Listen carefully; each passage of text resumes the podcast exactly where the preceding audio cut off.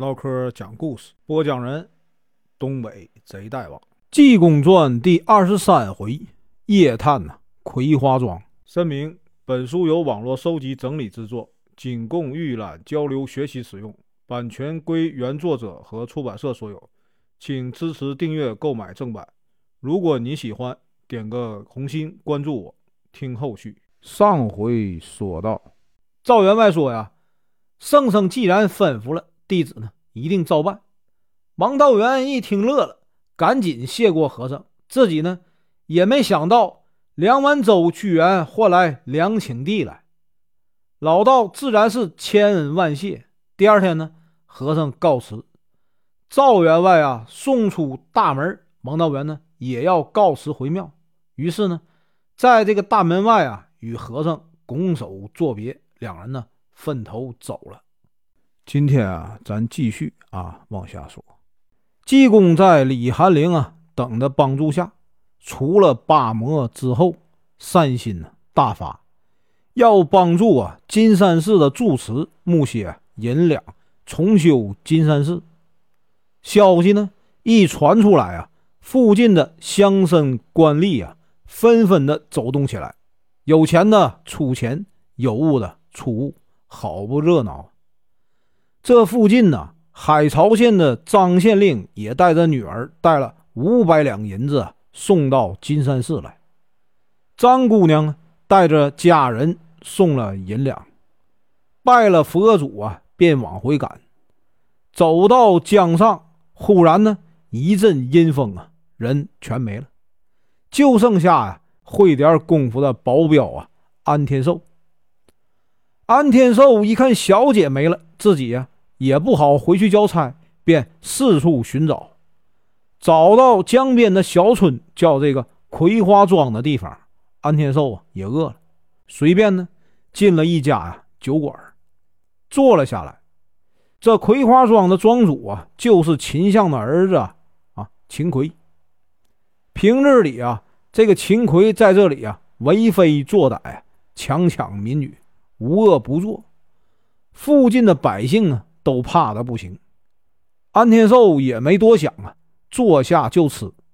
正吃着，就听两个官差模样的人呢，你一言我一语的说醉话。一个说：“二哥，咱们庄主不是说每人赏啊二两银子吗？怎么又不给了？”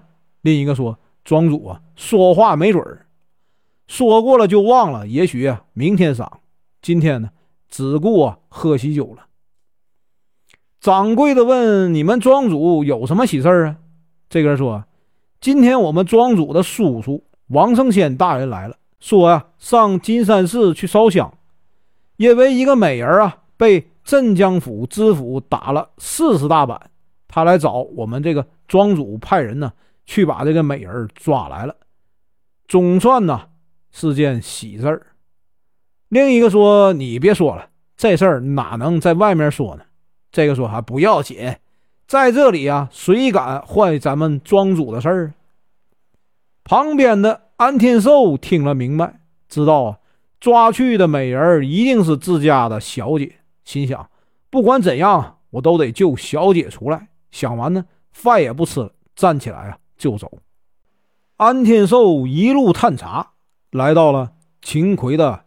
家里院里，借着这个轻功啊，安天寿挨个屋子查看，走到一间门外啊，看灯光很亮。安天寿啊，在暗中一瞧啊，正面坐着一个穿大红袄的，正是啊王圣贤。旁边有个浪荡公子的打扮，应该啊是这个秦奎。下位还有一个花白胡子的老道，商人呢正在里边喝酒。就听这老道说呀：“王大人，依我说呀，你先别给他入洞房，叫婆子们呢好好劝劝，让他自己答应啊最好。这事儿万一啊叫祭奠知道了可不好。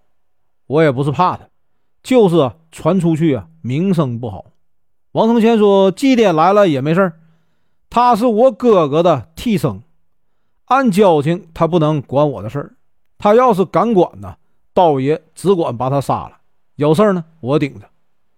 最可恨的就是镇江府的赵韩章，他竟敢呢打我四十大板子，这个仇啊，我非报啊不可。安天寿一听，心想：我先救我家小姐要紧，要是我家小姐有些差错，我拿什么脸呢去见我家老爷呢？想完呢，又挨间屋查看，走到啊北正房东里间突然听到有人在哭，把这个窗户撬开一看，里面坐的正是小姐，边上几个婆子正在你一言我一语的劝这个小姐从了王胜贤。安天寿一听啊，肺都气炸了，有心进去杀了他们，又怕吓到小姐，心想干脆啊叫出来杀，便说：“老姐姐们出来啊，庄主要我来问呢，劝的怎么样？”立刻出来两个仆妇，安天寿啊，一刀一个给杀了。里面的人听到声音往外走，正要问，也被啊安天寿杀了。安天寿进了屋里啊，正要救小姐，没想到一抬头，小姐不见了。正在纳闷啊，突然听到有人大喊：“拿贼！”原来王胜先被这个。啊！镇江知府啊，打了以后啊，非常的恼火，直接呢来找秦奎来了。秦奎一听叔叔来了，急忙出来迎接王胜先呢。进屋一看，里面还坐着一个老道。王胜先就问呢：“这道爷是谁呀？”秦奎说：“这是我师傅混天老祖，正教我炼丹，金钟罩铁布衫。这个老道不仅会啊妖法。”而且会配制迷药，专门啊祸害妇女。秦奎呢爱练法术，更是呢色鬼，所以啊把老道敬为上宾。立刻就给王胜先介绍说：“我师傅他呼风唤雨啊，搬山倒海，什么都会，本事啊可大了。”王胜先一听高兴了。秦奎问：“叔叔今天从哪来呀？”王胜先说：“哎，别提了，我原来想去啊。”金山寺烧香，碰到了一个美人啊！我到他船上搭话，没想到他船上有个能耐的，直接把我踢到江里去了。正被镇江知府啊赶上，硬说我是假冒的王胜谦，打了我四十大板。我这个气呀，美人也没弄到手。旁边的道士一听说这点小事交给我吧，我施法术啊，把他给你啊带过来。说完呢，老道出了这个葵花庄，等到海潮县呢，这只船来了，老道呢一念咒语啊，立刻一阵狂风大作。老道将婆子丫鬟杀死，用迷药找准了小姐的天灵盖，就一下，小姐啊糊里糊涂的就跟着老道啊回来了。等待这个小姐明白过来啊，就交给婆子劝解。王圣先一看美人抓回来了，非常的高兴。三个人呢摆上酒席呀，庆祝。喝到高兴了，老道说：“王大人，如果今晚呢一定要入洞房，也不用管他答应不答应，我给你啊点点药给他吃，保准他自相情愿。”王圣先乐得不得了，赶紧派家人呢去问婆子劝他怎么样。家人来到院里，刚要说话。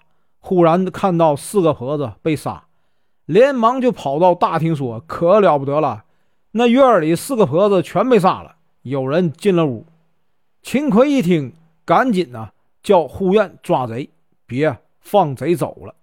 安天寿在屋里一找，小姐没了，找了半天，刚一转身，就听一声喊嚷：“好贼，你往哪儿跑？”安天寿一看，来人呢，三角眼。鸡鼻子，梁山，一点肉也没有，手里拿着一个花枪。这个人呢，正是贼人呢，鸡鸣鬼全德亮。后面呢，还有一个人，满脸的斑，眼睛凶巴巴的，一脸呢怪肉，是赵月鹏、程志远。安天寿见小姐没了，直急，一顺手里的刀，说：“贼人呢？”你们用了什么邪术妖法把我小姐抢来了？今天安大爷把你们全灭了！全德亮赶上前呢，用花枪去扎的安天寿的喉咙。安天寿呢，用手往外一拨，挑了出去。程志远白刀过来啊，帮忙。